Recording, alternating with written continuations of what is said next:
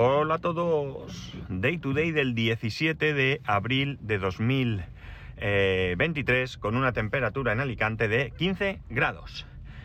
Bueno, hoy ya sabéis que no trabajo. No es festivo, para mí no es festivo. Esto es algo que no sé si el otro día os lo comenté, cómo pienso con respecto a esto, porque a veces eh, se me ocurren cosas que quiero contar aquí y me las digo a mí mismo y luego no sé si es que me las he dicho o que las he contado ya, así que disculparme si alguna vez me repito un poco más de, lo normal. La cuestión es que para mí no es festivo porque eh, hoy no trabajamos en la empresa porque eh, ya os comenté en su momento, y esto sí que creo que lo he hecho en más de una ocasión, que este año se había decidido de los festivos locales que hay a lo largo del año, que son dos, se iba a coger uno de, Alicante, de la, de la, capital, y el otro de la, de la ciudad de Elche. Y esto era así porque, bueno, pues la mayor parte de la gente que trabajamos o bien somos de un sitio o de otro, y pues por un poco de justicia, una justicia relativa, porque al final hay gente de otros pueblos y no, ellos no van a tener su fiesta, pero bueno, eh, han decidido hacerlo así y ya está, lo aceptamos y ya está. ¿Esto qué hace? Pues esto hace que el otro festivo local que sea elegido sea Hogueras, en la, fiesta de Alicante, el día de, de, de, San Juan, concretamente. No. No, no, el día antes, el 23. ¿Por qué? Porque el 24 ha sido declarado festivo eh, comunitario de toda la comunidad valenciana, entonces ese nos afecta a todos, y el 23 que tradicionalmente era el 24 el festivo local, lo ha elegido el ayuntamiento como festivo local. Entonces, bueno, pues ese se ha elegido por un lado y el día de hoy por otro. Y eh, lo que tradicionalmente hubiera sido este próximo jueves, día 20, que es Santa Faz, eh, que, bueno, pues que, es festivo local en Alicante eh, ciudad, pues este año no va a ser festivo en la empresa, no va a ser día de no trabajar en la empresa, día festivo, y entonces, bueno, yo me lo he cogido de mis vacaciones porque para mí es más importante el día de Santa Faz que hogueras. No es una cuestión religiosa realmente, es que yo el día de Santa Faz sí me gusta ir con la familia a Santa Faz, la romería, comer allí, bueno, pues lo típico que os he contado en varias ocasiones y a mí hogueras me da igual tener un día más o menos porque yo no participo en las hogueras. Yo las hogueras son pues no trabajar y sí, es verdad que algún día pues bajamos, vemos alguna hoguera, comemos algo por ahí y tal, cenamos algo y ya está, tiramos petardos, pero realmente yo no estoy dentro de la fiesta. Y por tanto, bueno, ni estoy en una barraca, ni estoy en una hoguera, ni nada, y para mí, por tanto, pues es más, más atractiva el próximo jueves que, que hogueras. Pero no pasa nada, no hay ningún problema porque al final, como digo, lo que se trata es de disfrutar del día, me lo cojo en mis vacaciones y no pasa absolutamente nada. Por lo tanto, recordar que el próximo jueves 20 no habrá podcast, ¿de acuerdo? No habrá podcast. Y como decía, para mí no, hoy no es festivo, sino es que no trabajo, porque para mí festivo sería que pudiese disfrutar del día con mi familia. Y esto no es así. Mi mujer trabaja, mi hijo se va al cole aunque mi hijo hoy tiene la romería del cole a la Santa Faz, eh, que va a hacer dos, la de hoy y la del próximo jueves con nosotros, pero eh, realmente él tiene que estar en el cole, mi mujer trabaja y yo por tanto, pues mira, voy a llevar el coche al taller porque por fin, por fin ha llegado el día en que llevo mi MG4 eh, estándar negro a la tanto la reparación de aquel roce que le pegué hace ya más de tres meses, como el famoso, la famosa pérdida de aceite de la transmisión y la tapa doblada. He quedado con ellos en que también me actualicen el software, aunque aquí tuve un rifirrafe y ahora os cuento. Pero bueno, voy a dejarlo. Conforme deje el coche, eh, iré a recoger el coche de mi hermano, que no lo usa prácticamente nada y pues no sé lo que tardarán, uno, dos, tres días, no sé lo que se tardará en pintar y cambiar todo y actualizar, pero yo no sé si esta semana entera o ojalá pueda cogerlo como mucho el miércoles o el viernes, bueno, ya veremos cómo se da la, la cosa. Vale, la cuestión está que voy a contaros un poco cuál es mi sensación ahora mismo con respecto al coche. No se trata de hablar de características, de kilómetros, de autonomía y todo eso, no, sino de... Pues casi cuatro meses después, porque el día 21 hará cuatro meses, eh, contaros qué pienso de la compra del coche, eh, qué pienso de, la situación actual de la marca, eh, bueno, pues un poco todo esto, ¿no? Sobre todo teniendo en cuenta que ahora tenemos la, posibilidad de comprar un Tesla a menor precio, porque han bajado el precio nuevamente. Sigue siendo mucho dinero, sigue siendo mucho dinero, como este coche también es mucho dinero, pero realmente podemos decir que, que bueno, pues que, que, ahora mismo pues está más asequible que hace pues un mes, ¿no? Y ya digo, no todo el mundo podrá comprarlo, pero sí habrá más gente que pueda comprar el coche en este, en este momento. Bueno, os cuento. Eh, después de estos meses, lo primero, y ya para no andarnos con mareo, eh, volvería a comprar el coche sin ninguna duda, ¿vale? Estoy encantadísimo con el coche, estoy muy contento. El coche tiene, eh, o sea, algunos coches están dando algunos problemas concretos, pero yo realmente hasta este momento, quitando la pérdida de aceite y la tapa doblada, que yo ya sabía antes de comprar que eso existía, no tengo ningún problema, no tengo nada que me dé problemas en este momento. Sigue habiendo cosas que me gustaría que se mejoren, es cosa de software, pero ya digo, no tengo problemas. Eh, la, la, distribución del coche por parte de MG, de la marca, sigue siendo eh, malísima, sigue siendo malísima. Sigue habiendo gente que le dan el coche en muy poco tiempo y gente que lleva esperando desde el año pasado, incluso gente que hizo pre-reserva del vehículo y está esperando cuando el vehículo que pre-reservó se ha estado entregando eh, posteriormente a gente que lo ha pedido después, ¿no? Eh, por ejemplo, yo mi coche, ya sabéis que lo conseguí muy rápido, en un mes, cuando había gente pre-reservando y estoy seguro que gente que había pre-reservado un coche como el mío, eh, había cuando yo cogí este coche. Para mí fue beneficioso, yo salí ganando, pero no puede ser no reconocer que no es una buena distribución, ¿no? Yo no lo hubiera rechazado, no soy mala persona, porque si yo lo hubiera rechazado, se lo hubieran vendido a otro, ¿de acuerdo? No se lo hubieran dado a, alguien. ¿Por qué? Porque los que tienen reserva y pre-reserva están atados, entre comillas, siempre se puede renunciar. Y yo era un tipo nuevo que entró por la puerta y me lo llevaba puesto. Que a lo mejor si me hubieran dicho que tardaba 3, 4, 5 meses, pues me lo hubiera pensado. De esa manera ya tenían más atado una venta de, coche. Ya digo, la distribución eh, era desastrosa y sigue siendo bastante, bastante desastrosa, ¿no? Esto perjudica ahora mismo a la marca porque mm, hay varias personas que iban a comprar el MG4 y han renunciado por comprarse el Tesla. ¿Eh? el Model 3 concretamente, que ahora mismo está a un precio de 49.000, creo que 900 euros, si no me equivoco, que si tienes plan Moves a tope, pues se te queda en 42.900 euros. Sigue siendo, no, perdón, 32.900 euros, qué burro, ya no sé ni, ni, ni restar. 39.900 menos 7.000, 32.900 euros. Sigue siendo mucho dinero, pero ya es una cifra que se acerca a, al MG4. Es cierto que si el MG4 vale 35.000, ¿vale? Son 4.000 euros más, pero 4.000 eh, euros yo entiendo que ya habrá más gente que sí que puede hacer el esfuerzo de, meterse en un coche eh, eh, que vale algo más, pero que pueda gustar más. Hay gente que le encanta el Tesla, hay gente que no le gusta nada el Tesla, no pasa nada.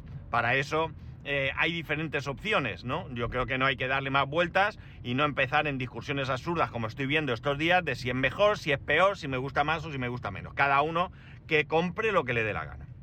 Por tanto, dicho esto, la distribución sigue siendo un desastre.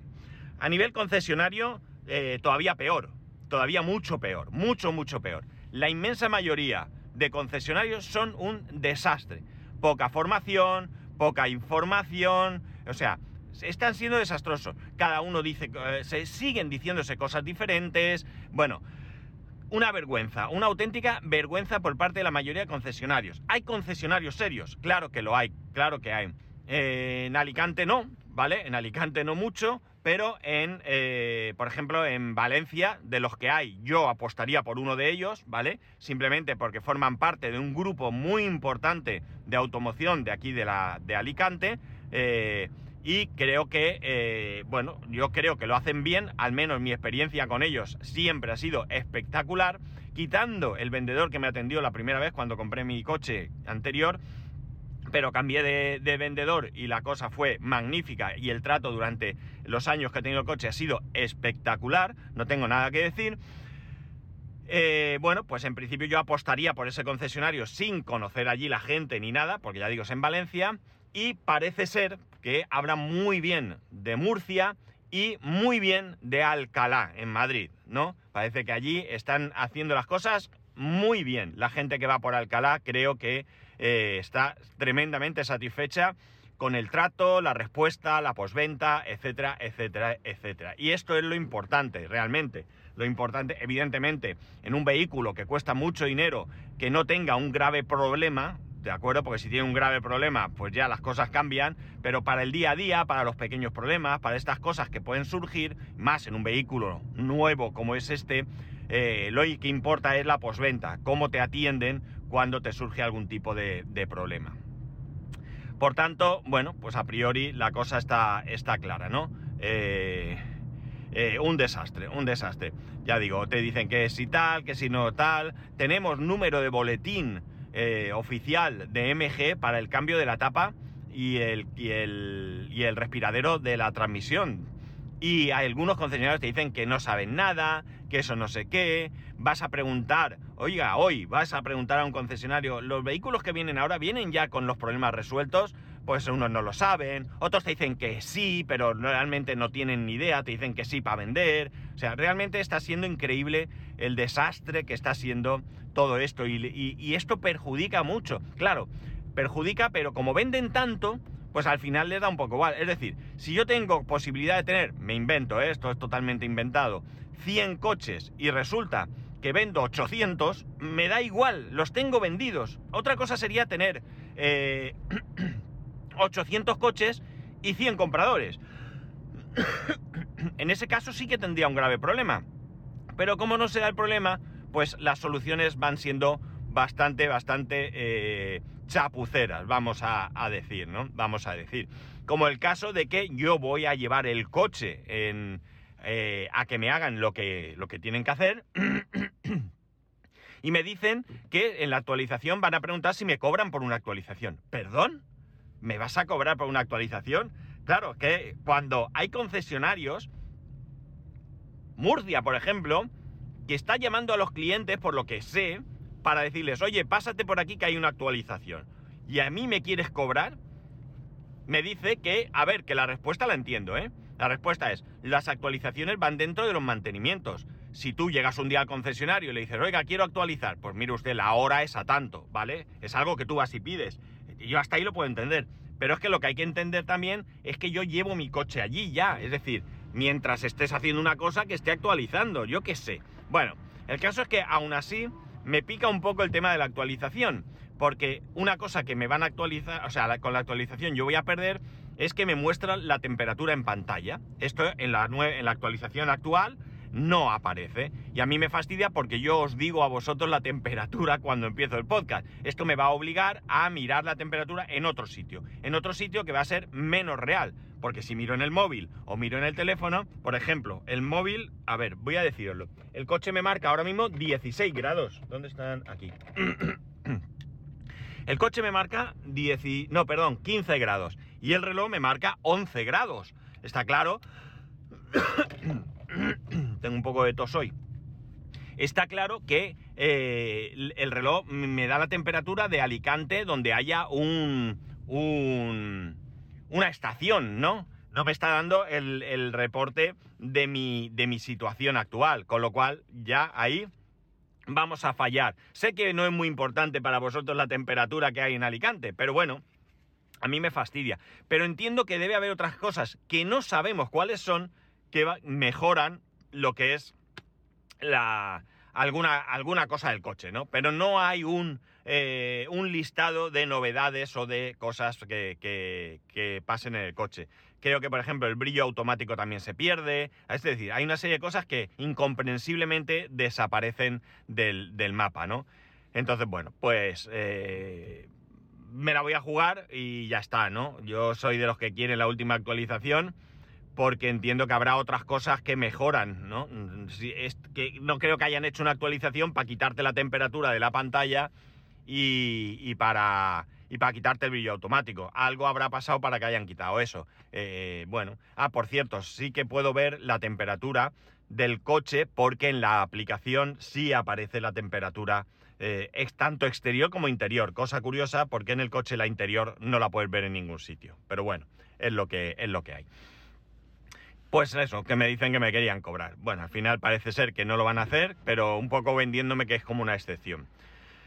En cuanto al coche, yo con el coche estoy encantadísimo, amigos. No puedo decir nada, nada. A ver, puedo seguir diciendo que hay cosas mejorables en cuanto a software, ¿no? Hay cosas que podrían mejorar. Por ejemplo, eh, el poder guardar en los perfiles de conducción. Ya sabéis, eh, quiero en modo eco, quiero la regeneración tal, eh, eso estaría bien. Hay quien diría que estaría bien guardar perfiles eh, para diferentes conductores. Eso a mí me da igual, eso a mí personalmente no me interesa. Pero que guarde mi perfil, o sea, no mi perfil, sino mi, mi, selección eh, o mis preferencias a la hora de conducir, sí que me parece que, deberían de, de ser posibles, ¿no? Hay cosas que tiene el, Luxury que, no tiene este, como por ejemplo la regeneración, poder cambiarla desde el volante, no tener que entrar en la pantalla. Este no lo tiene, es incomprensible. Eh, quiero decir, hay cosas que a lo mejor pretenden diferenciar el modelo más básico del modelo superior, pero creo que eh, en estas cosas de software no debería de haber. Es decir, ya diferencia algo el software del modelo superior a este. Por ejemplo, tiene navegador, este no tiene navegador muestra la temperatura y el clima en pantalla, soleado, nuboso, etc. Este no lo tiene. Eh, tiene cámara, este no la tiene. Eh, yo qué sé, hay una serie de cosas que el coche, el otro coche, eh, ya tiene por su. por su. por ser un modelo superior y tú pagas más eh, y hay cosas que este no tiene, pero que tú no puedas configurar ciertas cosas cuando tienes exactamente el mismo volante en uno que en otro, porque otra cosa sería, no, es que te voy a poner un volante, exactamente el mismo volante en cuanto a funciones, ¿vale? Realmente este volante es más plasticoso, el otro es como simil piel, todo lo que queráis. Pero botones, los botones son los mismos botones en este coche que en el Comfort, que en el, eh, que en el Luxury. Por tanto, no tiene mucho sentido que eh, haya ciertas cosas que tú no puedes eh, hacer en este coche, que son simple y llanamente cuestiones de, software. Así que amigos, pues aquí la cosa pincha para mí un poquito, ¿no? Pincha para mí un poquito. Pero bueno, estos son decisiones de la marca que tenemos que asumir porque aquí poco podemos, podemos hacer. Eh, cosas peores, eh, pues por ejemplo, en, la, en el Luxury se supone que las actualizaciones podían ser OTA, es decir, eh, on the air, sin ninguna intervención del concesionario, pero no están activadas. No están activadas. Yo sí puedo yo, o sea, con mi coche ya estaba claro que hay que ir al concesionario para actualizar y en el, en el Luxury se supone que no, solo de infoentretenimiento, lo que es el coche, sí hay que llevarlo sí o sí al concesionario, esto no es Tesla y ya está, pero bueno, eh, pues al final esto es lo que hay, es que ya digo, tenemos que asumir que hemos comprado un coche más barato y que hay cosas que, este coche pues no, no, no tiene, ya está, no tiene más historia, ¿no? No hay más. Nos puede gustar, nos puede no gustar, podemos estar más o menos contentos, pero lo que realmente eh, está claro es que, es que hemos comprado un coche que tiene lo que tiene y que aquí sí que no nos, no nos ha engañado nadie. Aunque también es verdad que a la hora de entregar el coche las explicaciones que te dan son minúsculas, ¿no? Minúsculas, al menos en mi caso, cuando realmente estamos hablando de que esto es un coche donde todo va por software, ¿de acuerdo? Aquí todo va por software y es muy importante conocer el software y lo estamos aprendiendo a base de pruebas, a base de hablar unos con otros y cosas así. Por tanto, ya digo, si me preguntáis si compraría el coche nuevamente, ya os digo que 100% sí. Si me preguntáis si lo compraría en el mismo sitio, ya os digo que probablemente, casi con toda seguridad, no. Yo me iría a comprarlo, ya digo, probablemente y con casi toda seguridad lo trataría con eh, el concesionario de Valencia, que es originario de aquí de Alicante, porque, bueno, por diversas circunstancias también puedo tener cierta relación con ellos, eh, no yo personalmente, pero bueno, muy cercano. Y estoy seguro que el trato y las condiciones y la manera de hacer las cosas serían muy, muy diferentes. Para que os hagáis una idea, hoy voy a dejar el coche, eh, va a venir mi suegra a recogerme, me va a llevar a casa de mi hermano para que coja el coche de mi hermano. Si yo hubiese comprado en ese concesionario, pues eh, no, lo voy a firmar ante notario, pero yo, ya os adelanto que casi con toda seguridad yo tendría coche de sustitución gratis, ¿no? Eh, como lo tenía anteriormente sin tirar de, de conocidos, por decirlo así. Y cuando yo dejaba mi Kia en el concesionario, a mí me dejaban un coche de sustitución 1, 2, 3, 4 días, los que hicieran falta, sin ningún tipo de coste, sin ningún tipo de coste, más allá del combustible, por supuesto, que lo tenía que pagar yo. Pero yo eh, tengo que decir que siempre el trato fenomenal, fenomenal, y bueno, pues ya veremos. Esta es mi primera incursión eh, aquí con un problema. Sí que es cierto que cuando me entregaron el coche estaba todo rayado, lo traje y no me solucionaron nada, esa es la auténtica verdad. Y además hoy tengo una prueba de fuego. En el otro concesionario, con el otro coche, no me lavaban el coche. No tenía lavadero, pero siempre cuando hoy terminaba y ya pues me entregaban la documentación, lo que le habían hecho, la factura, si es que tenía eh, una revisión o lo que sea, me daban un vale para un lavadero. ¿De acuerdo? Yo hoy el coche lo llevo totalmente sucio porque el viaje a Valencia pues está lleno de mosquitos, pues lo típico cuando vas a algún lado. Y no, no me ha dado tiempo a lavarlo. Tampoco me hacía mucha gracia traerlo al taller lavado para que se ensucie aquí de polvo y tal, va a entrar en pintura y supongo que, bueno, pues no, no me hacía gracia. A ver qué pasa con esto, venga, a ver ese servicio por venta cómo, cómo funciona. Aunque a lo mejor alguien de aquí me oye y ahora coge y, me lo lavan sin, sin que yo lo diga, no lo sé, porque, porque me oyen esto. Bueno, la cuestión está en que, en que quería, había pensado no hacer este podcast hoy. Y el próximo día, cuando recoja el coche, al día siguiente o lo que sea, contaros cómo había ido todo. Pero he decidido hacerlo así para que, sea lo que sea, cómo acabe esta, este, esta eh, visita, ¿vale? No influya en lo que yo tenga que decir. ¿De acuerdo? Para que no digáis luego, no, es que como te han tratado mal, hablan mal del concesionario. No, no yo tengo mi opinión. Ya digo, si a mí me preguntara alguien hoy en día de Alicante, yo le diría, mira, si no tienes opción, vete y cómpralo. Pero si tienes opción, yo trataría de acercarme a Murcia o a Valencia, aunque sea un rollo, para, para ver qué pasa. No.